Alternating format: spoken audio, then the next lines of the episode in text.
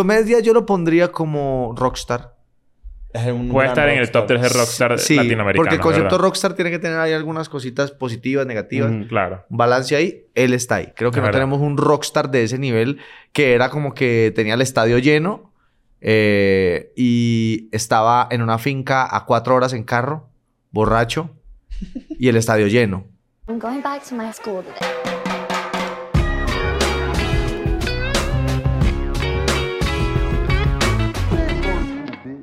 Bienvenidos a un nuevo episodio de EDN and Friends. Mike Bahía, la escuela de nada, no joda. Qué maravilla, bienvenido, brother. Gracias, mi rey. Estábamos hablando ahorita. Energía 10 de la mañana, ¿eh? eh, pero energía 10 de la mañana, no, energía 9, 8 y media, 7 de la Es un nuevo mañana. récord, es un nuevo récord de tempranez en Escuela de Nada. Creo que no habíamos grabado tan temprano. ¿Quién nos hizo también Friends. tempranear? Sí, pero la, la última vez creo que fue como a las 10 y media. Que eso para ustedes seguramente está diciendo, coño, esta gente no... e- Ese es el, conce- ese es el concepto de, de, de- de Pero temprano. mira que me pasó, lo, me pasó, me levanté muy temprano hoy, una hora antes puse el despertador, no sé por qué. Y dije, no voy a dormir. Porque venía. Sí, no, pero antes de lo que debería habérmelo. Ok, puesto. O sea, ok, como que el tempraneo fue para todo el mundo hoy. Pero ¿sabes qué? Me fue bien. Me fue bien porque me levanté, como que organicé mi mente, como que no salí de una corriendo, ti, le Eso dediqué un rato al bebé. Es que sí eso tiene. yo- nosotros hemos, hemos discutido eso acá millones de veces de si realmente pararse temprano es o no eh, bueno para la productividad. Evidentemente sí, Sí, claro. pero al mismo tiempo tampoco es que tu vida. Eh, o sea, hemos descubierto que también hay gente que se para tarde y también es bastante productiva Sí, y no claro. pasa nada. Y su día es igual de cool y todo cool, pero. Sí. si Ey, pero temprano, qué cool, qué cool. Es que hay veces, ¿sabes? que yo siento que la situación hoy es el balance. Porque es que a mí también me gusta levantarme tarde, ¿me entiendes? Y, y- pero... Y te acuestas tarde también. Pues ayer me acosté tarde porque estábamos en una cena que nos cogió un tema interesante y a las Hasta dos luego. y media me acosté. Pero eh, la verdad es que me gusta levantarme tarde y me gusta levantarme temprano. Y yo pienso que uno debería manejar un balance, que no esté mal ni lo uno ni lo otro. ¿Verdad? Si me entienden, que, ay, es que ese man se levanta tarde. Uy, no, pues sí. Yo siento A que lo los mejor se levanta tarde, pero trabaja 10 horas seguidas. Exacto. es no Pero igual Como por- yo, como yo. por, por alguna razón te, te levantas temprano y te rinde mucho más el día. Sí, es verdad. O sea, sé, sé que no, no hay que criticar, o sea, echarle mierda uno o al otro, pero yo me despierto más temprano de lo normal y tengo dos horas como para hacer las cosas a mi manera Eso. y me funciona mucho más. Pues Sí, estamos sí. más diseñados para aprovechar la mañana, pienso yo, como a nivel del metabolismo, a nivel de que la luz nos empiece a pegar temprano, ¿sí me entiendes? Como que siento que estamos diseñados para eso, porque la noche es para dormir, se, se descansa un poquito mejor, eh, el cuerpo está diseñado de esa manera, solo que digamos que yo que soy artista, pues la noche la, la trato de aprovechar mucho porque es, porque también es un momento de estar desconectado de todo lo demás. Porque nadie jode. Exacto. Nadie Claro. jode. Es Y es, y, exactamente es una- y es un momento también súper creativo. Lo hemos discutido varias veces. Pero ¿sabes que yo creo que es un tema generacional? Nosotros que tenemos, creo que yo la misma edad, tú tienes 36. Ajá. Bueno, igual nosotros. Yo soy Tú- del 87. Nosotros somos 8'6 Yo y tú eres tengo- 8'8. 8-8, sí. Claro. Hay que, hay que, hay que Ah, sí, el chiste, tengo no, no, no. 23. No, no, te ves muy Y la bien. gente va a decir, ¿pero qué pasó? No te ves muy ¿Qué bien. pasó? Te ves- Pero fíjate que yo creo que a medida que vas creciendo, pasa algo que te paras temprano ya sin querer. Sí, sí, ya empezó a pasarme a mí. Yo, yo cuando estaba carajito, de verdad podía pararme a las 3 de la tarde. En- de, de tipo fines de semana, así de, de... No, hay vacaciones. A las 3 de la tarde yo me podía parar. Sí, me ha de, pasado. de adolescente. Y eso es, eso es impensable. Hoy te Impensable. ¿qué? Eso es peor que deberle al, al impuesto. Eso está chimbo. ¿Me Es horrible. Es horrible. Yo no sé qué pasa. Uno se levanta y uno se siente el peor. Uno no sabe si Mm. comer, si bañarse, si, ya- si ir al trabajo y por el domingo. Yo no me puedo parar. Yo- de hecho, si yo... Si, a mí no me gusta ver el sol para dormir. Tipo, si, si, si Uy, me a trasnocho. mí Drácula. tampoco. Lo A mí- peor. no, si estamos trasnochados, si sale el sol, yo me tiro de espalda y trato de quedar privado. Hay ahí. cierta, in- hay cierta indignidad. Es, indi- Claro, es claro. indigno. Es Sí, como es que, que- volví a es un lugar. indigno. Te- sí, te- sientes medio sucio ahí de que como voy a estar madrugando Sí, a vale. El meme ese 25 de la- años. de- es la cool levantarse a las 5 que esté oscuro y que el sol salga y estés trotando. Eso es... No, re- no, o sea, te- te, suena claro, Rocky claro. de fondo. No, te suena la canción de Rocky. No, no, te fuiste, te fuiste. Pero sí te suena. A mí me pasa Sí te suena que- porque, porque al final vos, vos, eh, esa condición solo la pones en tu vida con mucho deseo. Tienes que tener mucho deseo de vivir ese momento de decir, me voy a levantar No a ver que el sol no salga. Mm. Pero te digo una cosa, cuando lo hagas, va- te va a sonar la canción de Rocky. Teque, teque, Pero has teque, teque, rumbeado, has rumbeado y te has despertado con el sol últimamente. O sea, no es teque. algo... No, no. Cuando me ha pasado esa de trotar es porque voy, digamos, no sé, a la República Dominicana. No, yo digo lo contrario, que rumbeando. Que estés rumbeando y salga el sol y te sientas mal porque salió el sol. y No, digas, recientemente "Coño, no me ha pasado, para decirte la verdad, pero sí, sí no me gusta. No me gusta la sensación. Ese feeling es raro. No, yo a veces yo agarro Instagram y veo gente que fue a un concierto de música electrónica, por ejemplo, y ya la foto es como a las la 8 de la mañana. No, joda. Y las caras así perfectas, y yo digo, bueno, pero ¿qué pasa? Yo no puedo hacer eso. Muy jóvenes. Es un tema Muy jóvenes, muy jóvenes. Ya Mira, no a mí- tenemos eso. A mí me pasa algo, que Qué yo, raro yo que, juego... que, que siga gente que hace eso. O sea, me, parece, me pareció como raro. Como, Deberíamos como intercambiar en teléfono time. una Ajá, semana. exacto. Deberíamos intercambiar teléfono. timeline para No, ver no, no quisiera. Pero, este... No, falta magnesio, muchachos. Este, yo juego softball y hay veces que los domingos juego a las 8 de la mañana, pero es lejos de donde yo vivo y me toca para las 6 de la mañana. Y hay veces que Están lejos. Eh, es que yo también tengo que hacer los estiramientos por la rodilla y tal. Ah, Somos unos señores. Ah, juicioso, juicioso. Sí, claro. Ey, movimiento articular, muchachos. Claro, hay que es que, ¿sabes empezar-? El pro- es el, el problema. Que entonces nos enseñan a vivir una vida que no sabemos manejar. O sea, que es- o nos enseñan a trabajar para comprar cosas que no necesitamos.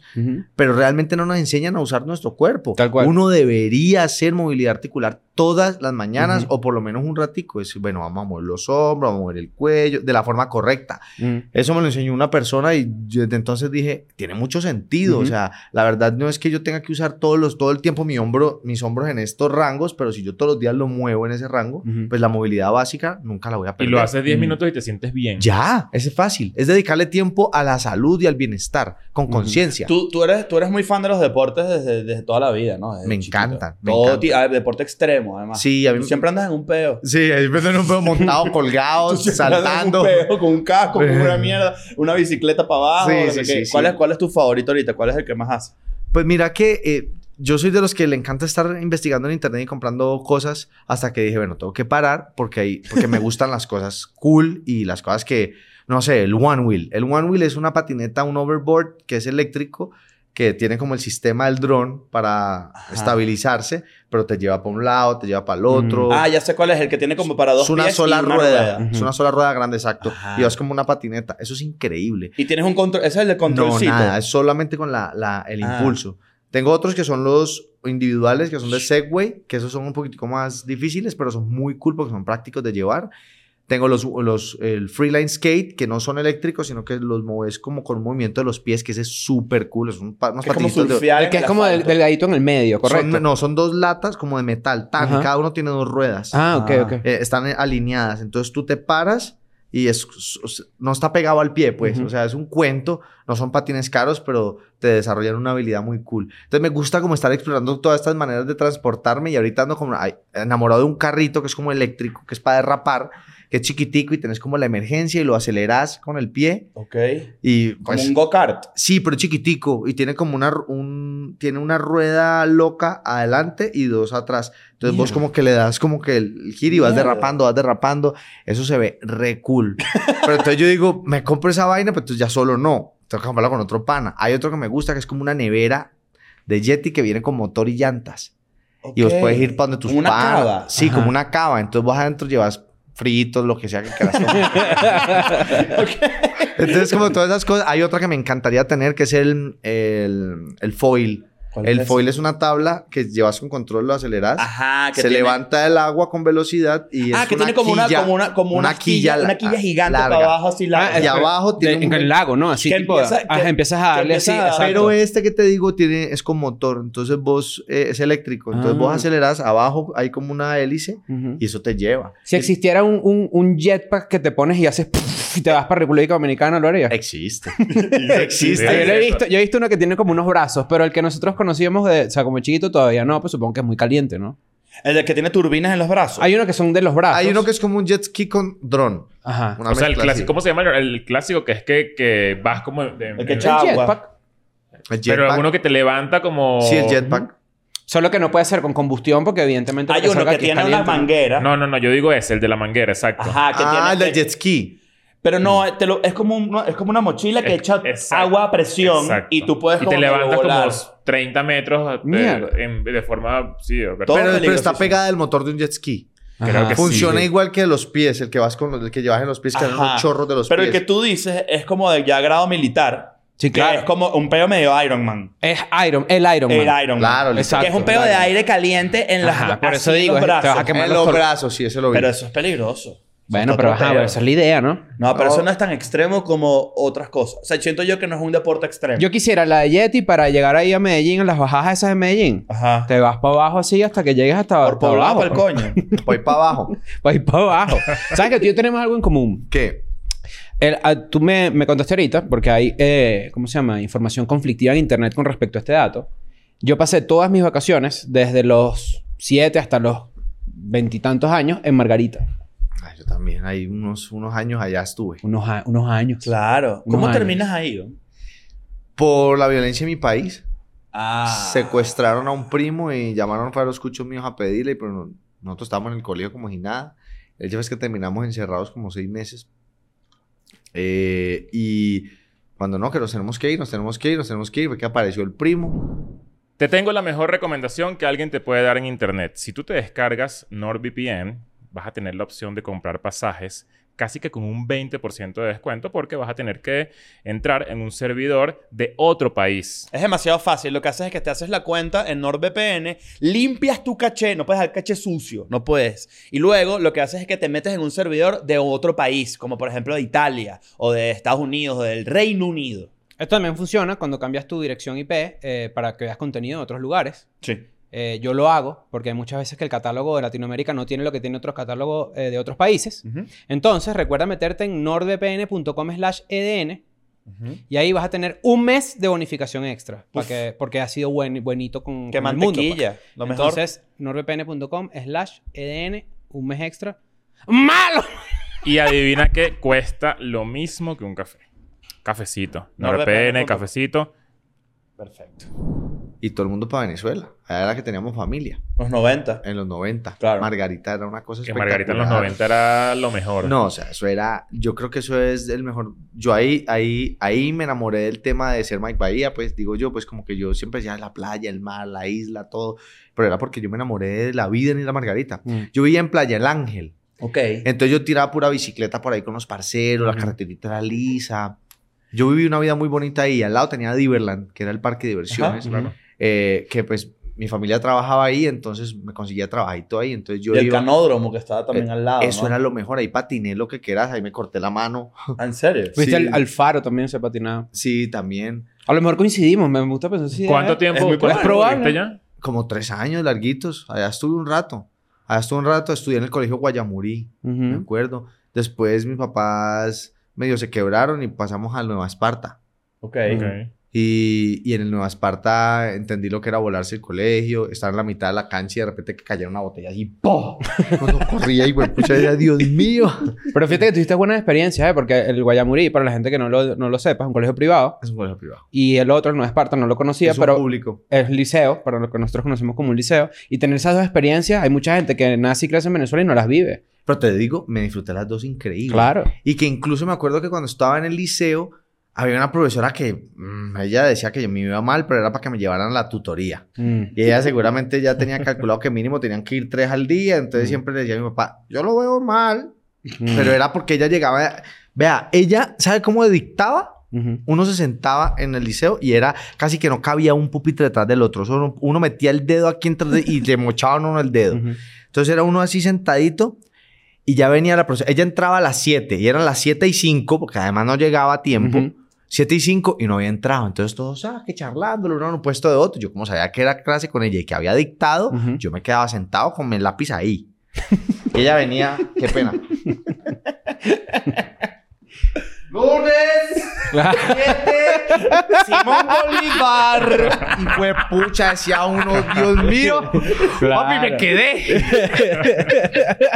o sea, ella desde lejos venía Claro. Y yo decía, sos macabra. Sí, claro. O sea, si Simón Bolívar hubiese existido, ibas presa. Es que, es que lo- los colegios latinoamericanos tienen sus cosas. La, la gente no sabe. Hay una diferencia entre los colegios eh, colombianos y venezolanos cuando a nivel- por ex- más a- no en la parte de cátedra ni académica, sino más bien como experiencia.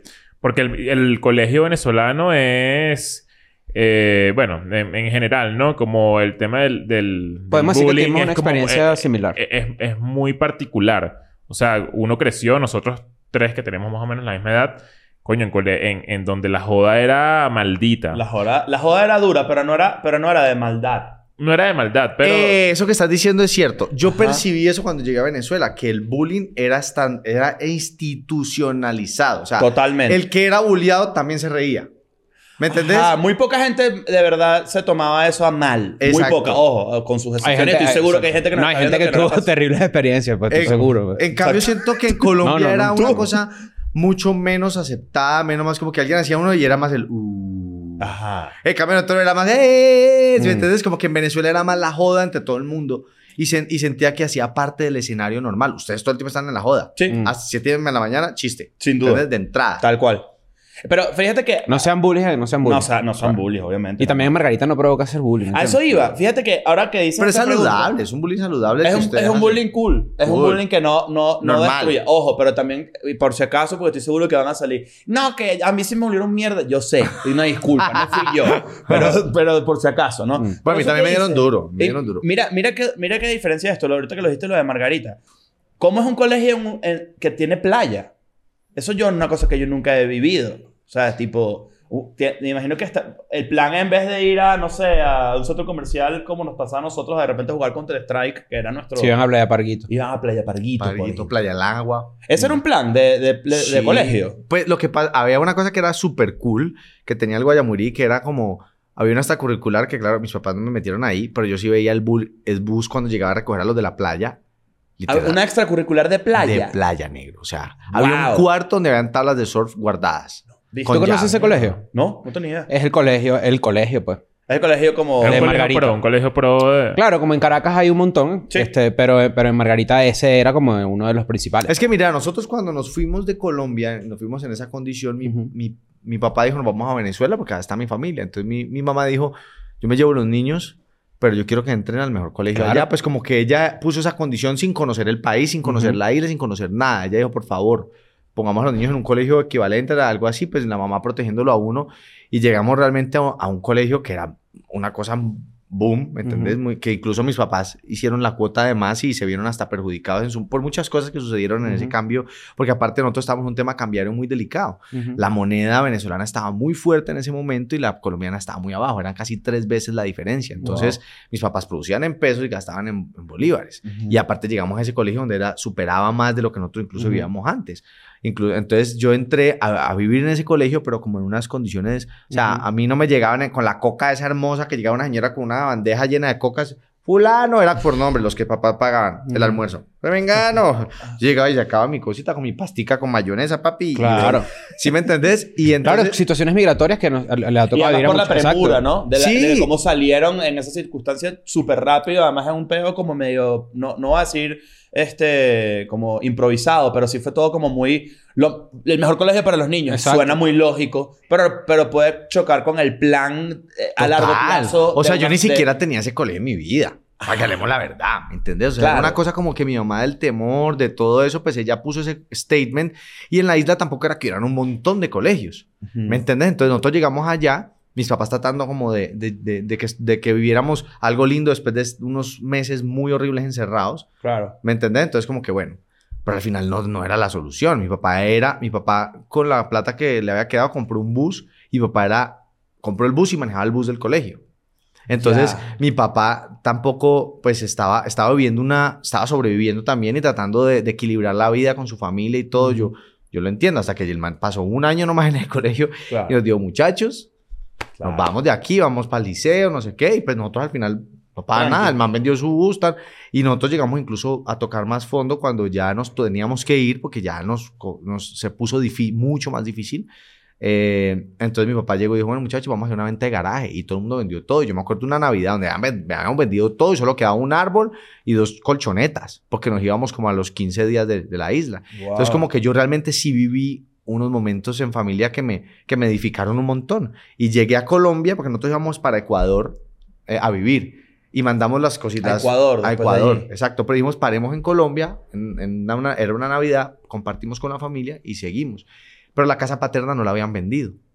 Est- Casualmente la habían desocupado porque estaba rentada en diciembre. Entonces vamos ya, no sé qué. Y un día subimos, que a limpiar la casa, ¿no? Todo el mundo llorando en esa casa. Mm. Pues, o sea, unas sensaciones como que no. Y mi papá llegó y vio a toda su familia así y dijo, no, vamos a echar para adelante. Yo voy a trabajar otra vez, vamos a quedarnos aquí. Y entonces mi mamá como que, no, otra vez no vamos a hacer otra. Y bueno, mi papá se paró y mi mamá se pararon y volvimos a vivir en esa casa. Wow. Y, y- pero, pero eso fue como la, la experiencia en Venezuela. Fue hermosa, pero fue difícil. Mm. Claro. Y además a una edad, la, que- la edad que tenías en ese momento, que a veces que yo, yo a mis 35 años me pongo a ver cuáles fueron mis edades fundamentales, ¿no? O que básicamente moldearon quien uno es hoy en día, ¿no? Sí, como un momento determinante. de Exacto. una- Evidentemente para mí yo creo que la niñez, niñez, tipo de los 5 a los 10 es fundamental. Pero 16, 17, 18, esa adolescencia y ya eh, eh, a- empezando una adultez en cierta forma, mierda, es un momento... O sea, Sí, es un momento. pues. Es donde de repente más te formas. Formas al Empiezas, principio empiezas del como a entenderte quién eres, futuro. ¿no? Un poquito, siento yo. Mierda. Hay algo de todo eso que tú digas como que menos mal que lo viví.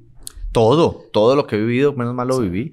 Porque, y que incluso después la situación mundial o, o- o de Venezuela y Colombia como cambia y te permite ser tan humano y entender que es que eso no se trata del, del azul, del rojo o de la bandera con estrellas o la que no tiene estrellas y tiene un escudo. Somos iguales, todos tenemos familia, todos tenemos sueños, todos tenemos derechos, deberes, ¿sí me entendés? Y, al final la historia de todo el mundo es diferente. Y yo creo que la empatía sería la palabra más importante de aprender en todo esto. Porque es que no solamente es el caso mi- migratorio o, de la salud o de la dificultad financiera o de mantener la familia unida. Es el, es el, pues es, es el sentir de mucha gente, ¿me entendés? Vos en, en tu trabajo puedes tener a alguien que la está pasando mal, no necesariamente tiene que ser un tema así de complejo, puede ser algo sencillo, pero vos con simplemente tener empatía puedes hacer que esa persona tenga un mejor día, ¿sí me entendés? O, o que tenga un mejor momento en su vida. Y eso por lo menos sí me lo aprendí en esa época, o sea, como que siento que la empatía me hace sentir un poco más cómodo de caminar y avanzar. Estoy, estoy pensando que también te tocó vivir como el, el doble de lo, que, de lo que puede ser determinante para un, un niño. Porque te fuiste de tu país, que es como lo más... Un choque principal. Sí, el Claro. primer choque. Y que en esa además, época Colombia- de colegio privado a colegio público. Que para, que para los que tuvieron una vida privilegiada de- en su infancia, eso era una amenaza de un padre si no estudiabas. Exacto. O sea, si tú- Era una amenaza. Mi, papá, mi papá me decía, si no... Si te va mal en el colegio, sabes que vas a terminar en un parasistema. Claro. O sea, vas a terminar en un liceo. Y era como que mierda, que bolas en verdad ese... O sea, era un terror. Era, era un psicoterror de, de- de tener que Una estudiar. amenaza- Una porque... amenaza clasista sin querer. Pero les voy a decir la verdad. Sí, sí, claro. El cual. liceo es más cool. A Yo los me de- la pasé súper A los del liceo nos, nos- nos- a mí me metían miedo con um, algo militar. Ajá. A mí Ah, también no, era esa la escala sería, Ese- ese es la escala sería miedo. colegio. O sea, si estás en colegio y te va mal, liceo. Si te va mal en el liceo, milicia. Mira, en y si mi te va mal en la milicia, pues ya no, o sea, no, No, sé dónde no, hace- No, era- no, era colegio, colegio acelerado y, Cole- te- y ajá, terror exacto. todas las mañanas de que no Pero lo servir. peor era escuela militar, no me acordaba. Porque además era como bien sabido que, que el- la escuela militar era donde te iban a joder. O sea, no... Donde, donde el, bull- el bullying era real y no como el bullying que estamos hablando de hace 10 minutos. Era... Militar. Era militar. Lo que pasa es o que sea, la era- educación antes había sido, pienso yo, yo pienso que ha ido cambiando o debería empezar a cambiar contundentemente y es no enseñar a través del terror. Que eso es lo que, lo que nos enseñaron o con la Ujú. forma como le enseñaron a uno. Si uno no hace esto, pin. Si uno no hace esto, pan. Pues entonces uno queda con un poco de vacíos. Cuando yo creo que hay que generar es confiabilidad o confianza en una persona. Cuando le generas confianza a alguien en cualquier cosa, como que, uy, venimos, vos hablas muy bacano. O vení, uy, vos dibujas, uy, vos dibujas bacano. Como que, Pero uy, es que también nuestra pum, generación era, de la educación en nuestra época era muy distinta. Yo siento que, a pesar de que yo siento que la mayoría de los pensum eh, académicos en casi toda Latinoamérica están vencidos, porque hay, que, hay que, yo también soy partidario de esa idea de aupar y, y como que motivar las, las, las cosas individuales de cada quien, más que grupales. Tipo, si tú eres muy bueno en esto, vamos a ver cómo coño hacemos para que lo explotes y lo veas y lo vivas y lo crezcas. Hay que, yo, yo, yo siento que en ese momento no había tanto eso, era más general, ¿no? Era como más raro. No sé si, no sé si me expliqué. Pero... Yo creo que no y tienes que regresar al colegio. Bueno, entonces, Sí, sí, yo creo que colegio, sí. pues. Pero te puedo ayudar, te puedo No, ayudar. puedes ayudar, sí, Eh, claro. yo sí siento que lo que tú dices del pensum es, por ejemplo, hay habilidades artísticas que son in- eh, incuantificables. Yo Ajá, no puedo exacto. cuantificar si tú eres bueno dibujando o no. Eso uno lo ve al ojo, ¿me entiendes? Sí, sí, sí. Pero, por ejemplo, lo que tú dices es... Crecimos en una época donde no había... O crecimos en una época donde Internet estaba en sus inicios, ¿verdad? Bueno, en Latinoamérica sobre todo. Pero hoy en día que los niños no aprendan con inteligencia artificial o cosas así... Pues evidentemente te hace que sientes- sientas atrasado un poco. Bueno, ti- obvio. tiene, tiene mucho que ver. eh, Es que la eh, educación no ha avanzado. La educación, la forma de educarnos, ustedes miran fotos, investigan un poquitico, se dan cuenta que eso es lo más, lo menos, lo más involucionado Ajá. de la Eso lo- historia de la Eso educación. es lo que quise decir, que está todo vencido. Exacto. Está- o sea, la forma de aprender, hoy que yo soy papá, yo no te puedo decir que me siento tranquilo de llegar y, y decir, ah, listo, el pelado, listo, lo meto allá y...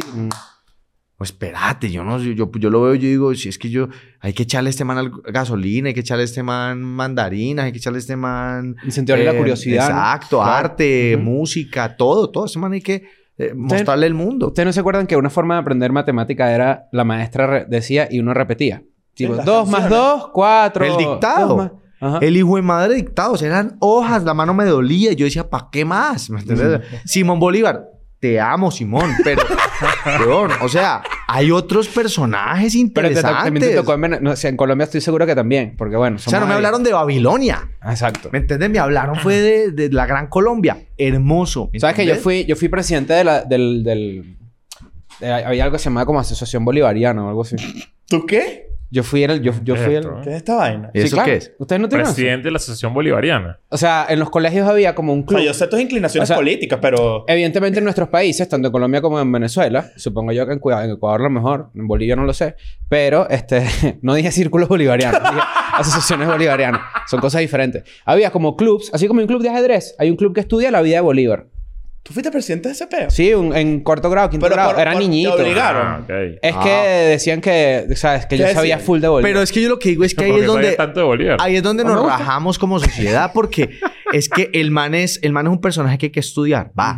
Pero ¿cuántos otros personajes hay que estudiar? un montón. Y pasan cuatro años y uno sigue en el mismo personaje, en el mismo peo, que la pinta la niña, la esta.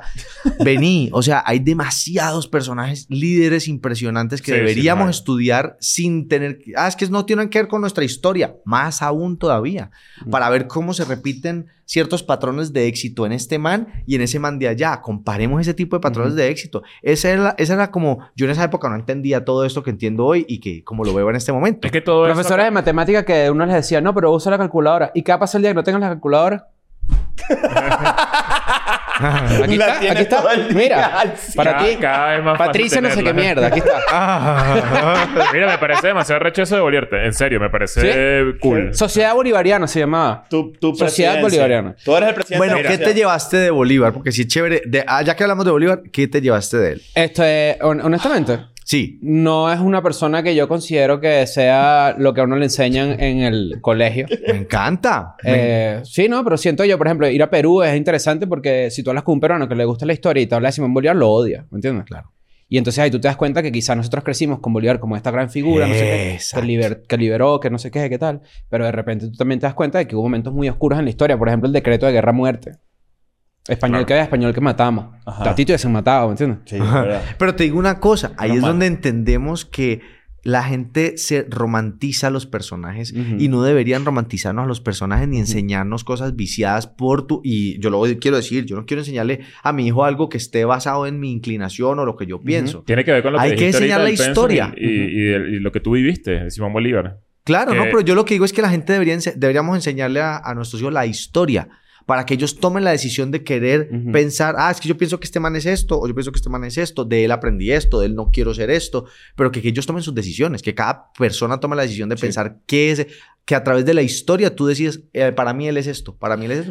Porque O sea, lo contrario sería adoctrinarlos, ¿no? Claro, Lo que es lo que nos interesante- han, nos enseñado. Lo interesante es darle las herramientas para que cada quien piense lo que, lo que se Y es una época pensar. importante de la infancia de una persona para aprender.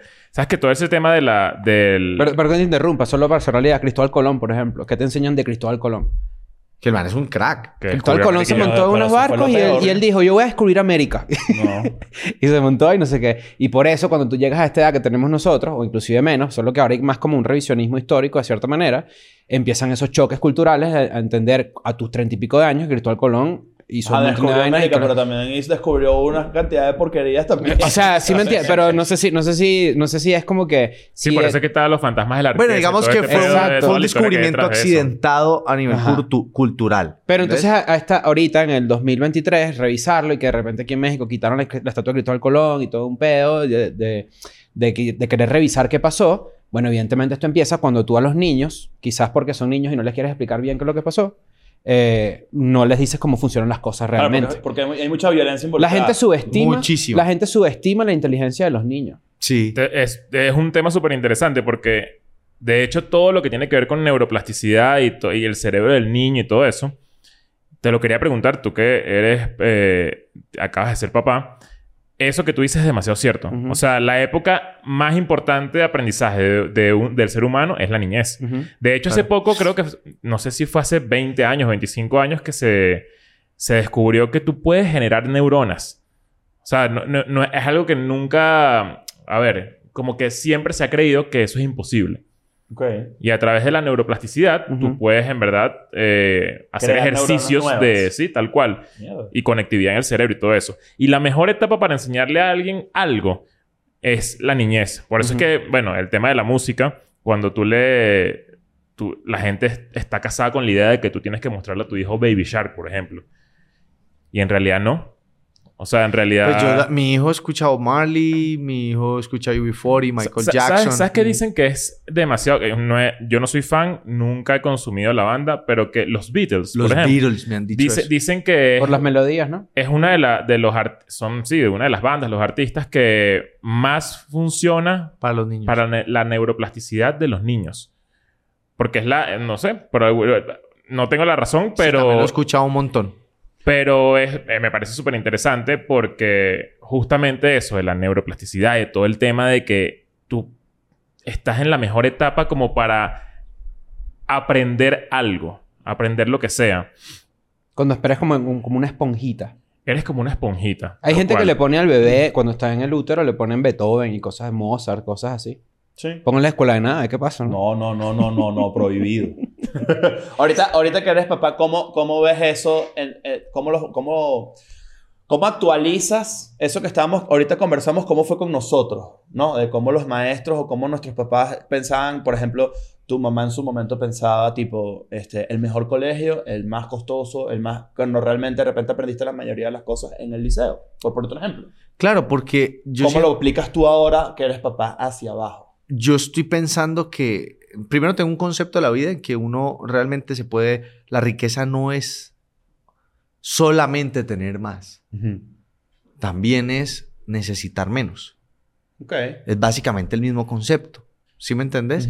Solo que pues es, necesitan menos y eso es más asequible. Solo que la cabeza de nosotros siempre quiere más y esa es la parte difícil. En este caso yo siento que yo quiero tomar hacia mi hijo, como que pensar que de repente no es un tema de ese tamaño, sino que es un tema de, de- de explorar diferentes alternativas que hoy existen para la educación, que me parezcan atractivas, que me parezcan que tienen un sentir común Claro. entre mi pareja y yo, porque al final somos los dos los que tomamos la decisión mientras él tome sus decisiones. Pero tomando en cuenta que los dos son artistas, tiene que, eh, me, me llama mucho la atención cómo, cómo entrompan eso, cómo lo, cómo lo enfrentan, tipo, como precisamente lo que decía Leo, tipo, lo estimulan con música, Sí. ¿Cómo, cómo, es- cómo es la crianza en su casa en ese sentido? Pues el man eh, todo el tiempo tiene música. Todo el tiempo. O sea, de hecho, ahorita Ah. antes de irme le dejé un par de temitas y chao. Y el man queda conectado. El man le gusta mucho. Todo el día está viendo música, escuchando canciones. Escucha, siempre, no lo hago yo, pero siempre a la casa le ponen mi música. No sé por qué. Al man, como que ahí, de mi último álbum, le gustan un, un par de canciones que le pongo y empieza de una a bailar. Eh, entonces, debe ser porque ve también a sus papás ahí. Claro. ¿Sabes Tu que eso es lo que hace que, tú, que, que, que el, el bebé pueda tener, que sí, oído absoluto, por ejemplo? No sé si es- eso es algo de ¿Qué es el oído absoluto? El oído absoluto es tú cuando tú identificas la nota que está sonando afuera. Ah, Yo tú dices digo, fa. Yo te digo... "Ah", y tú dices, eso es Sol. mi sostenido. De una. O sea, ¿qué te pasa que estás haciendo así? Es, es como... eh, eh, eh, como cuando... O que tú- estás escuchando una canción y estás pasando la partitura en tiempo real aquí. Tú, tú, Charlie. Puth tiene... Y, y vos le decías, eh, profesor, yo tenía un profesor que era así. Yo, profe, quiero esta canción. Los audífonos, le ponían el CD y el man empezaba ta, ta, ta, ta, Mira, lo que tú tienes, lo que tú No, tienes espérate. actualmente, eh, el de la visión, es color absoluto. O sea, tú, por ejemplo, tú ves la cámara y tú dices de una, eso es negro. O ves la luz roja y dices, "Ah, eso es rojo. Porque ya automáticamente, o sea, como que tú detectas perfectamente la imagen, La sensibilidad. la sensibilidad ¿Y cómo color. sé yo que tú eres el mismo rojo que veo yo? Bueno, por eso existe el, el, el daltonismo este profesor que te eso. digo era tan bravo que llegaba yo, profe, quiero esta canción y no empezaba a sacarla. Na, na, na, na, na, en tiempo real. Ni la Wow. paraba. Ta, ta, ta, ta, ta. Y yo, profe, y yo con esa pena de que el hermano terminara esa canción, me queda muy alta, me queda muy alta, me queda muy alta. Pero ya el man se fue, se botó. Ujú. Y llega y me, me la pasa, run, para que yo me la sentara a aprender a guitarra. Y, me- y yo, profe, es que es un tono abajo. Y yo, ya está un tono abajo. y yo, uff. No, claro, es que, es que en un tono arriba no la puedes cantar. Aquí la puedes cantar. Y ya me y yo, este Ya él man, mismo la Yo, vio. yo- ¿qué? ¿Sabes que yo no, yo no quedé en un conservatorio? Hice la prueba para entrar a un conservatorio musical y no quedé porque la primera prueba era que tenía que detectar la nota que tocaba en el piano la persona que me está haciendo la prueba. Mierda. Entrenamiento auditivo se llama eso. Y ahí me di cuenta que no tengo ningún tipo de talento, de- ni oído absoluto ni nada. Tengo es oído relativo, que es el, el que tenemos relativo. todos, ¿no? Me Sí. imagino. Eh, porque el oído absoluto creo que es como el 1% del mundo. Y sí, y con... Pero se puede desarrollar, se Pero se- ejercita. Ah, eso es lo que yo... Exacto, eso es lo Se que iba a preguntar. Se puede entrenar. Se pero- puede entrenar.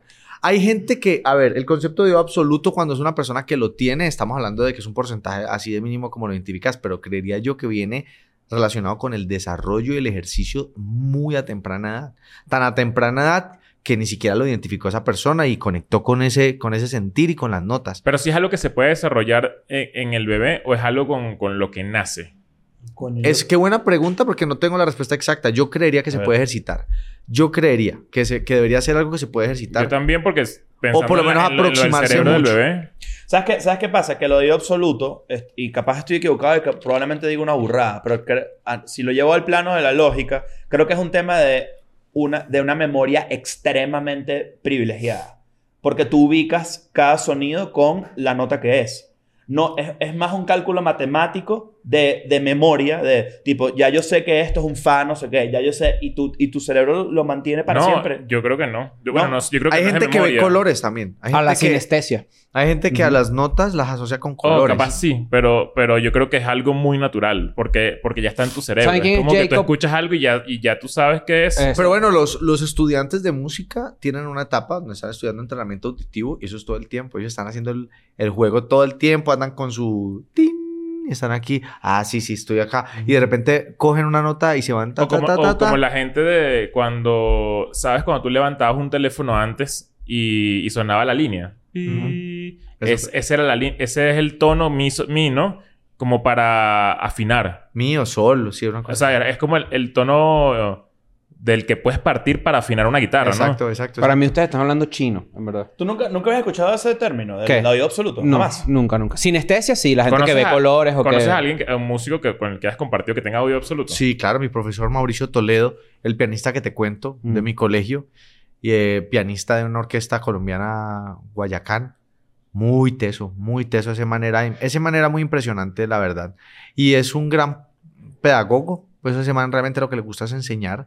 Y él era los que vos estás en el piano y estaba del otro lado del piano, del frente, y te decía, no, mira, Maiga, así, tan, tan, tan, tan. Y decía, no, estás tocando Hay unos revés". videos. ¿Tú mira. sabes quién es Rick Beato? Rick Beato tiene un canal, tiene un, es un youtuber de músico y tiene un hijo que debe tener como 10, 8 años, no sé, 7 años. Y él pone, o sea, él se graba de perfil y pone al hijo de frente en la cámara y él dice, ping, y el hijo dice, mi sostenida, ting, fa. No, o sea, como que... Duro, duro. Y entonces, tin, tin, tin, tin. Y el hijo dice, fa, la, re, na. O sea, es, Ah, es una vaina sorprendente. Es y también. es un- y estamos hablando de un niño de, de 8 años, no sé. lo dije, lo dije ahorita, pero una persona famosa, reconocida, con oído absoluto es Charlie Puth. ah, Charlie él, él Puth. tiene unos videos también Uy, todos Charlie locos Puth que... es impresionante. Eh, Charlie Puth, Charlie Puth es un carajo que, que es estúpidamente talentoso. O sea, en ese sentido, y además él compone, él es como una máquina de melodías ridícula. Sí. Y él, y él tiene el oído absoluto. Mm. Y, es, y es parte de su TikTok, es eso. Es divertido porque lo ves como que jugando justamente eso. Ujú. Tipo, el carajo entiende la música como, verga, como si estuviera Yo metido en una que Matrix. Jacob Collier también debe tener Jacob eso. Collier es otro, que es el que hace que Sí. la gente haga... Ajá. Bobby que- McFerrin. Se pone varias veces en un, en, un, en un video, ¿no? Él tocando la también. guitarra, no sé qué. Hace como varias cosas. ¿Quién es el mejor cantante de todos los tiempos? Coño, buen debate. Yo sé quién es la mejor cantante de todos los tiempos. Voy a decir Whitney Houston. Whitney. Houston. Ah. No, Whitney, Whitney Houston. Houston. Whitney Houston. Mm, ok. El mejor, Pero ¿quién será el mejor? Frank Sinatra. Cuidado. El Fly Me to the Moon. Tienes que tener cuidado con Fly No Me to the Moon. sé, eso siempre va a ser demasiado subjetivo, raro. ¿Y qué, cuál es tu disco favorito? Eso es imposible. Sí.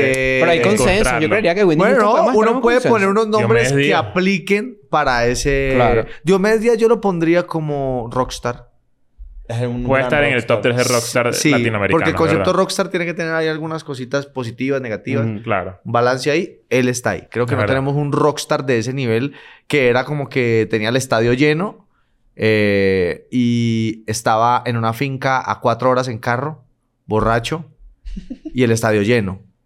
Qué, qué- Y- qué sabroso la vida de, de- la vida de esa época, del rockstar de esa época, ¿no?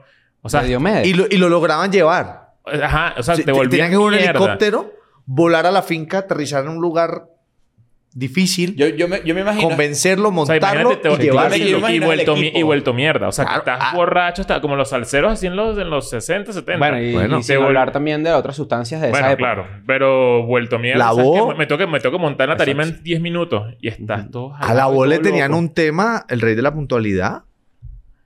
El man, eh, mi gente quiere oír su voz sonora. Nosotros solo queremos que llegues a la hora. Esa era Claro. la música y eso era, y cada uno un pregón, un pregón. Y esa canción duraba Eso una hora. Ese, ese lore, o ese como digamos como...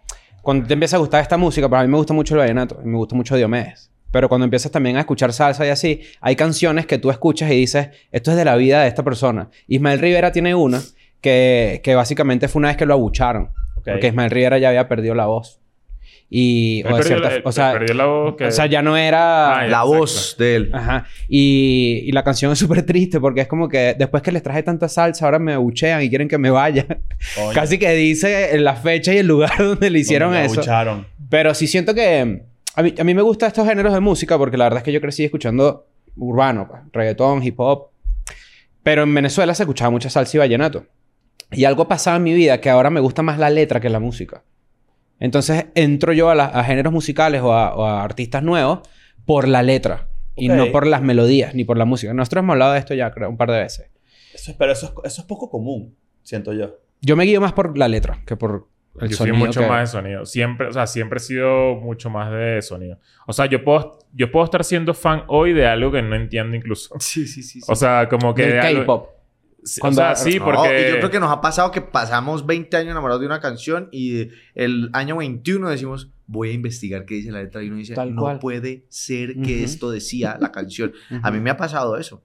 Incluso vos me escuchas cantar y decís, este man la pronuncia perfecto. No me ha interesado. ¿Sabes qué pensar me pasó dice. eso? ¿Sabes Ujú. que Café Tacuba tiene Ingrata? Y... Ya no la cantan. Ya no la cantan. Y yo decía, porque ya no la cantan, déjame escucharla. Y te, escucho la canción y dice... Qué estupidez, de verdad, por eso no la cantan. Hasta que llegan los últimos 20 segundos de la canción. Que, que son, es, es lo peor, sí. Bueno, hay canciones... Ah, es por eso que no la cantan. Claro, porque la última es todo como ingrata, no me digas que me quieres, sí, o sea, no seas mentirosa, no sé Ya qué. no te creo nada. Y al mira. final Que no es que estoy sufriendo. te mato. Ah, te caigo a balazos. la verga. Ah, Ah, está muy mal, chao, está claro. chao, Sí, chao. no. Sí, Sí. sí, Por Y eso ya no la cantan. Entonces, en estos días, bueno, en estos días no, hace hace Deberían sacar grata. hice... Ve, chévere. Claro. claro, eh, no, debería cambiar esa parte de la canción, es lo que yo dije. Grata, dime que me quieres. no, de ya no, ya no te mato, sino te No, salvo, vaya bien. Y qué chévere que dijera, fui un estúpido que dije que te mataba, Claro. pero no quiero matarte, quiero Te que quiero matar a vivas para que... ¿Cómo funcionará eso? Porque tienes 20 años tocando un hit. O sea, bueno, un toca puto hoy en día, por Sí, ejemplo. sigue tocándolo. Es Bueno, que pero- Molotov... Bueno, Bueno, Molotov- uno de los de, de RBD fue que, que se, se arrechó con, con Molotov. No me acuerdo. Bueno, Puede haber sido Cristian Chávez. ah, fue él, Claro. fue él, fue Cristian, sí, claro. ¿Por qué? Fue Cristian Chávez. Eh, se molestó con Molotov porque dijo, yo sufrí mucho bullying Claro. en, en su época. Cada vez que ponían la canción, la gente venía a mí y me jodía. Yo digo también como que Bueno. Bueno, pero... ¿Pero por qué? es tan así. ¿Por qué? de- o porque sea, fue Christian tan Chávez así. es gay. Claro. Es Y el término comunidad. peyorativo para referirse a la comunidad gay en México es puto. pues. No, pero ¿qué dice la canción? Puto. Ah, puto el que no es brinca, así. que no salte es, Es puto. como Claro. maricón, por así. De hecho, la canción feo. dice marico. O sea, es como que... Matarile Ah, maricón, sí, señor, sí, señor. Es ah, una canción súper fuerte. No, No no, lo no, hagan. no, no, no debería. Eh, ojo, lo que pasa es que... O sea, no estoy de acuerdo con ese tipo de canciones que, que han hecho sentir mal a personas. Para que hablemos la verdad, como que al final... Yo, creo que mis mejores amigos son gay y los amo, los- les tengo un cariño muy especial y, me da mucha tristeza cuando veo esas cosas que soy consciente de... Acuérdense que nosotros crecimos en un mundo que nosotros no construimos de alguna manera, ¿no? Llegamos a este mundo y hay cosas que vamos entendiendo después, ¿cierto? Y cuando uno la siente, no sé si cuando a ustedes eh, les pasa que ven una historia que se dan cuenta que la, que la vienen a entender después y sienten como ese frío, como, uy, a mí me pasa mucho tiempo, Mm. muchas veces hoy con la, la realidad de nuestro mundo, o sea, entender la tristeza que han vivido otras personas, las historias que la mía es diferente a la de muchos otros, Claro. y, y- y eso me, me duele, me genera dolor, como que yo digo, o sea, de verdad, tenemos mucho que hacer por nuestra sociedad. Es lo que hablabas de la empatía, tiene, tiene mucho que ver con eso, pero por ejemplo, y, y es, el, es el encontronazo cultural. Por ejemplo, en el caso de Venezuela en particular, Puto, por ejemplo, de Molotov, es una canción incluso de, De hora loca. de las horas locas de, Sí, de claro. las bodas, por ejemplo. Ok. Y claro, y tiene un mensaje terrible, evidentemente. Si tú te, de verdad te pones a escucharla, puede, puede resultarte in- muy incómoda, pero al mismo tiempo forma parte de una, de, de- Una generación. De, de una generación en la que nosotros no pensábamos en eso. Obviamente, es lo que tú Sí, dices, mi no teníamos ni idea. mi Pues como así mi- en mi colegio en la época, o no sé si Exacto. creo que en Venezuela era muy, el bullying eh, así de hacia los gays era muy fuerte, o sea, Sí. como que era un chiste normal. Marico, marico, marico, Sí, era, así. Y uno como que lo normalizaba. Hoy entiendo que eso está súper, o sea, está súper no mal. hace eh, y, y este también, por ejemplo, que uno lo, lo ignora porque es indio. También. En- y en el Perú, yo estaba, ahorita, hice, estaba en, en Lima y estaba hablando con alguien y dijimos como que cuáles serán los... Yo siempre pregunto cuáles son los insultos aquí. Que por cierto en Dominicana yo le dije, ¿cómo le dicen ustedes a los haitianos? Y me miraron y me dijeron, haitianos. Y yo dije, ustedes son los peor. claro. Pero en, en Lima, está hablando de eso, el tema, del tema de indio. Y yo decía, oye, qué loco que en Venezuela uno decía indio para referirse a alguien bruto. Sí, eso era terrible. Marica, y aparte que los indios son Sí, claro, tienen otro conocimiento. hablando de claro. los que traen el conocimiento para nosotros, o sea, nosotros venimos de ahí. Eh, Y, y es como que, oye, porque yo decía eso. O sea, porque hay, Claro. hay- hay también Pero como también, que... también no- hay una parte de ese insulto que yo le entiendo perfectamente ese punto, lo que tú dices, pero también hay como una... No es ignorancia, sino es como ya un recurso que se quedó en la historia. Exacto, O sea, que es como- está al lado, pues, que es como Pero que, viene sí, de la ignorancia. me lo siento, me siento indígena porque, porque no sé algo. Pero en Sí. realidad es porque, porque los indígenas no, no están a un nivel actualizado. O sea, es como... Hay un ¿entiendes? tema... Como hay que no, sí, no- sí. no- eres bruto. No es que porque son brutos. Sí, es sino- un tema de actualización Exacto. de software. Exacto, eso. Hay que buscar otros, otros recursos para decirle Pero bruto eso, a alguien. ahorita está, eso está, eso está full de moda. Tipo, que artistas reconozcan que hay canciones de su repertorio que, por ejemplo, Pero es que Paramore está no tocaba cool. Misery Business. Eso Pero ve, cool, eso ¿no? está cool hoy que nosotros tengamos este tipo de reflexiones. Porque lo que no está cool es quedarnos callados. Si me entiendes? Como que sintamos algo y digamos, ay, no, eso ya pasó. No, vení, conversémoslo. Que están, Mm. está bien al final que nosotros identifiquemos cosas que hoy no nos representan. Ujú. Porque te- estoy seguro que hay muchas cosas que hoy no nos representan y no nos hemos... Y que muchas veces la gente, ay, ya no se pongan con eso. Pero sí, pero si hay alguien que se sintió mal y levantó la mano apenas 20 Mm. años después, escuchemos a ese pana. Porque de repente eso nos va a servir para que no vuelva a suceder esto. Romper ciclos, ¿no? Exacto. Y, y yo también siento que sí hay otro debate, pero no, no es abogado del diablo porque también es algo que yo creo. Hay libertades artísticas que tú te puedes tomar en una canción o que un performance. ¿Vieron lo de Roger Waters, por ejemplo? Sí. Roger Waters hizo un show en Berlín de The Wall Se y se vestió, no de nazi, porque es Pero es que eso es para... es- similar. todo, todo ha existido eso- toda la vida en ese show, ¿no? Ese show siempre ha sido sobre eso. Sobre el fascismo, claro. Y, pero la gente empezó a criticarlo y es como Como que... estaba en Berlín. Sí, pero hay que recordar que esto es un performance artístico, ¿me entiendes? ¿Sí? Y yo... Una recreación. Sí, y claro, es como pero el que... contexto ahí importa un poquito. Pero yo también yo estoy de acuerdo con que no, o sea, yo pienso que, o sea, si tú tienes una idea cultural de lo que significa The Wall, de Ujú. cómo eso es una obra que ha tenido millones de años y tal, pero te estás visti- o sea, tienes que, ¿te acuerdas cuando fuimos a Berlín? Nosotros Sí, fuimos a Berlín. Pero si hay un lugar para criticar eso, es en Berlín. O sea, si hay un lugar para hacer The Wall y criticar el fascismo, es en Berlín. Yo estoy de ese lado también. Y es como estoy que- de acuerdo. no, no, no, yo estoy de acuerdo con que no le pase Pero- nada a Roger Waters exacto. a pesar de que no es mi persona favorita del mundo. Vamos a estar claros. Bueno, claro. Pero por muchas razones políticas, puede sí, ser. claro, obvio. Pero por otras razones, yo diría, hay artistas que tienen que tomarse la libertad de escribir una canción de, de rap, por ejemplo, en la que describen cómo asaltaron un banco, por decir algo, ¿no? Ujú. Claro, porque es expresión. La música al Exacto. fin es... Y es fantasía, es... eh, eh, eh, ¿cómo di- cómo no- no o sea, es como que básicamente... em, Ficción. arte, ficción, en la que ellos pueden decir lo que quieran, ¿me entiendes? Bueno, hace poco, ¿te acuerdas? Discutíamos una ley que, ponían, que querían poner en Estados Unidos No podían que- meter presos a los raperos. Donde podían meter presos a raperos Wow. que, este, de alguna manera u otra... in- eh, Inciten al odio.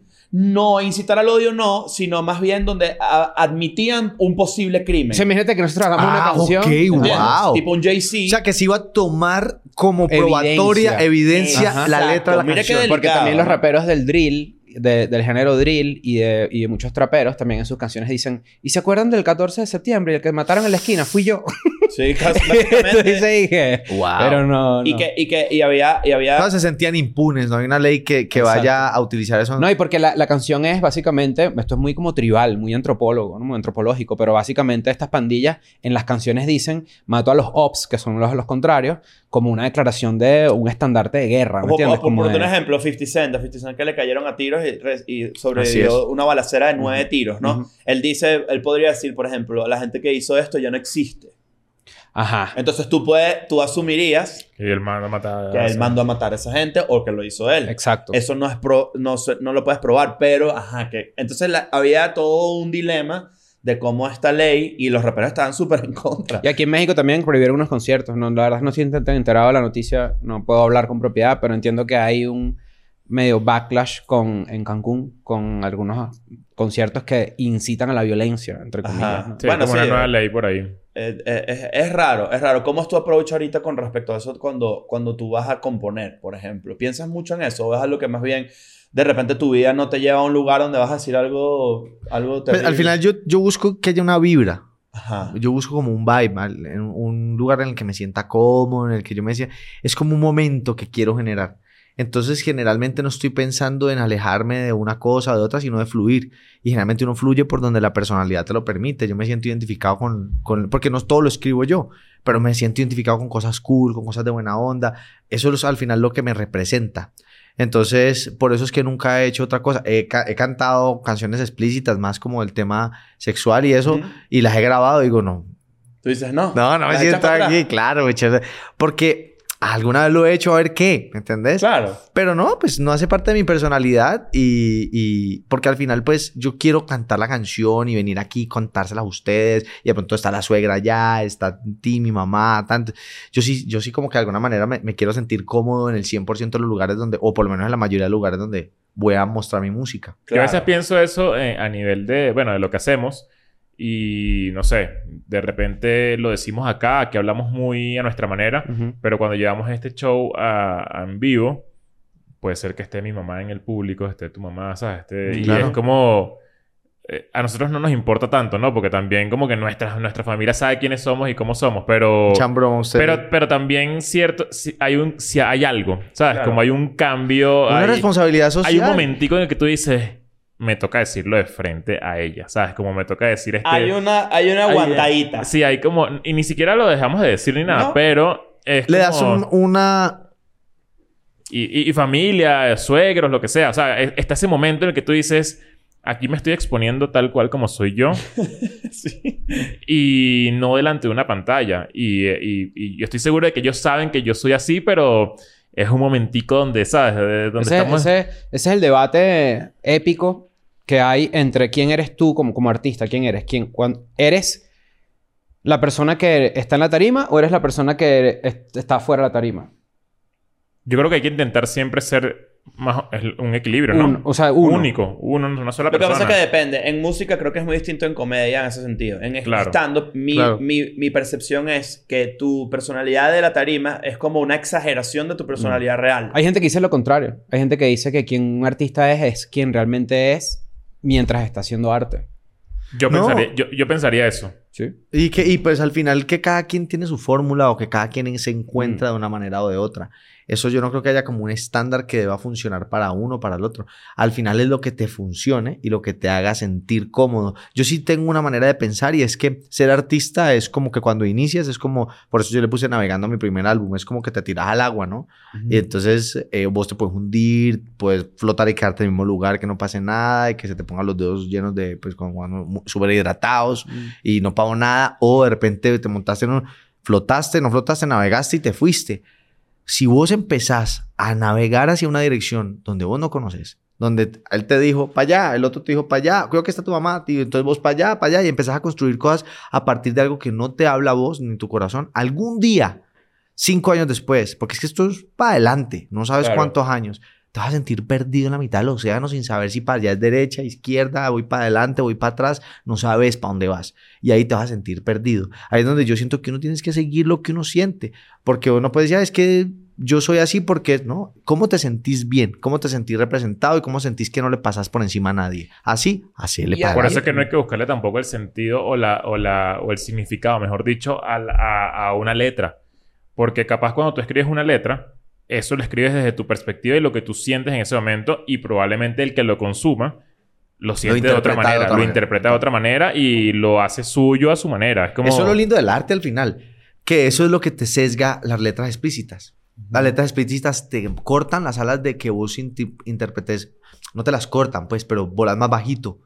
Te dejan el rango creativo mucho más pequeño porque están siendo explícitos. Tú debes, a ver, incluso debes tener canciones donde un fan, una persona que te escucha, debe interpretar, ah, seguro esto es para Gracie, ah, seguro esto es de una vida personal, ah, seguro, y son 10 interpretaciones distintas donde para ti ninguna está correcta. Es como... O que realmente, eh, sí, es que no hay ni siquiera incorrectas. Exacto. Eso es lo más bonito. Exacto, es- no es correcto o incorrecto, sino es que es otra cosa. Claro, y que es, eso es lo bonito de la música. Vos ver a alguien que de repente una canción que vos le hiciste a tu chica se la está dedicando a su perro Claro. o a su mamá. Mm. ¿Sí me entendés? Al final las historias con cada persona son diferentes. Y eso es lo hermoso de la música. Por eso es que vos, el, que consume arte también tiene algo de artista.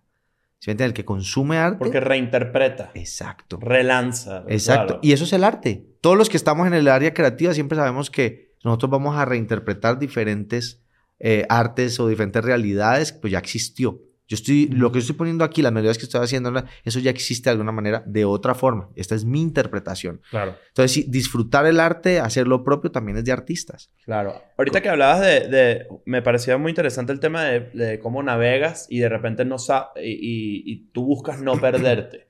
Pero yo también creo, y creo que es parte de cualquier proceso creativo, que es... No voy a decir cool, porque la palabra no es cool, porque obviamente involucra un sentimiento de mierda. Pero estar perdido también te da a veces... Es parte de la vida. ¿Alguna vez te has sentido perdido de verdad en el medio de tu, de tu vida, de tu carrera artística? ¿Te has sentido perdido donde dijiste, mierda, no sé dónde quiero ir dónde, o qué, a dónde voy? Hay momentos, el día tiene esos momentos también. Ajá. Es- así Sí, de, de- cercano, como que hay veces en el mes o en el año decís, Dios mío, ¿será que esto sí, será que lo que estoy haciendo sí va a pasar? O, o le dedicas tanto esfuerzo a algo que cuando lo viste materializarse no era lo que esperabas.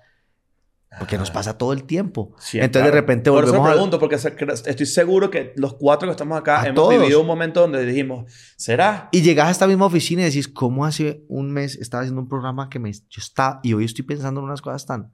Ey, es parte de la vida, ¿me entiendes? Al final tener la bendición es, es valiosa cuando sabes que la puedes perder. Entonces por eso hay que trabajar todos los días. Eso hace parte de que... Ese es el motorcito que hace que todos los Ujú. días te levantes y digas, no me le he ganado nada a nadie. Me lo voy a ganar hoy. Y al otro día otra vez la misma. No me gané nada. ayer. Lo, lo de ayer ya fue... lo- Va a trabajar hoy por lo de hoy. Claro. ¿Tú, Sí. cómo, cómo, cómo te va trabajando en pareja? Que eso sí es una... O sea, yo creería que es algo diferente al promedio de artistas que están como en la élite, vamos a llamarlo así. Ujú. Te toca trabajar en pareja y además no trabajar como muy de la mano, sino más bien como en el mismo rubro, ¿no? Los dos. Eh, Es interesante. Es que, ¿sabes qué pasa? Que hoy la humanidad está demasiado liderada por el ego. Si vos te das cuenta, hoy lo que se mueve son aparte estudios, hoy lo que se mueve o la moto, el carro pequeño, los viajes frecuentes, eh, las buenas fotos, los buenos restaurantes. Eso realmente es lo que hoy está buscando la gente, verse bien en una foto, eh, estar en el evento que va a ser el otro mes y yo quiero estar con mis amigos. Eso es lo que realmente hoy está sucediendo. Yo, yo, yo, yo, yo quiero, yo tan. Pero entonces, el que está haciendo que sea también posible tu viaje, que está cuidando tu perrito en la casa, tu mamá, ¿ella está bien? ¿Está completa? ¿O la persona que ayuda en tu casa está bien? ¿Está completa? Todas estas otras cosas que empiezan a generar unas preguntas que a veces no nos hacemos. Todo el mundo va para adelante por sus propias cosas. Entonces, yo siento que no es que yo esté haciendo algo de más, ni, ni, ni, y hoy que lo analizo cada día más, digo, no, no, simplemente creo que no es que es difícil, es que no nos interesa hoy como comunidad trabajar en equipo. Hoy, incluso en este medio, en este rubro, que lleguen canciones a la mesa y uno decir, tengo, son tres, porque son tres proyectos. Está ella, estoy yo y está cuando estamos juntos. Y el que está juntos lo tenemos que alimentar igual con el mismo amor, pero no tiene un solo doliente. ¿Sí me entienden? Entonces, cuando llegan las canciones, entonces yo- nosotros pudiéramos hacer como que, uy, esta es para mí, esta es para mí, esta, ta. O cuando escribimos algo, uy, tremendo tema. Pero de repente ese tema no- lo necesita el proyecto de los, do- de los dos. Entonces, Verga, no ¿cómo esa soltamos? manera, ¿Me entendés? claro. Y decimos, vení, es que si yo no le alimento a eso, no nos van a contratar juntos. Nuestros, se van a empezar a separar. Nuestros, o sea, una cantidad de otras cosas que afectan realmente el estilo de vida que nosotros queremos construir. Entonces, siento que a la ausencia de ego eh, eh, se construyen cosas en equipo, porque ya no estás pensando en qué me voy a llevar yo, o que me aplaudan a mí, o lo que sea, sino en equipo, ¿me entendés? Y que todo el mundo esté bien. Al final, mi hijo, cuando yo no estoy o cuando Gracie no está, eh, tiene que estar en un ecosistema, que es lo que yo también le digo a Gracie, pues, amor, vení, es que no, no podemos ser tan egocentristas de pensar que somos los únicos en la vida de nuestro hijo. Están los abuelos, están los tíos, y de nuestra responsabilidad es que la familia esté en un espacio al mismo tiempo con una felicidad promedio para que este man viva en una vaina muy interesante en la que pueda entender que es parte de un núcleo, que eso es lo que hoy no nos enseñan como sociedad. Hoy todo el mundo está para adelante solo y solo y solo. ¿Para qué solo? Si algún día vas a llegar a ese día soñado que trabajaste 25 años, 30 años y te vas a dar cuenta que se quedó por atrás un poco de momentos, un poco de historias, un poco de amigos que hoy vas a llamar todos nostálgico, que de pronto la están pasando re mal o que ni se acuerdan de vos. Ya no hiciste nada. Llegaste Mm. solo, no llegaste con No ellos. hiciste ningún impacto real en Sí. nadie, ¿no? Porque al final no se trata de tener. La riqueza no es tener. La riqueza es poder compartir. Esa es la verdadera riqueza. Sentirte feliz de compartir. Sea una mesa grande o sea el, esta botellita que yo tengo acá. Pero el momento es el importante. Pero sí. Yo siento, yo siento eso, todo lo que tú dices es igualito, yo lo pensé.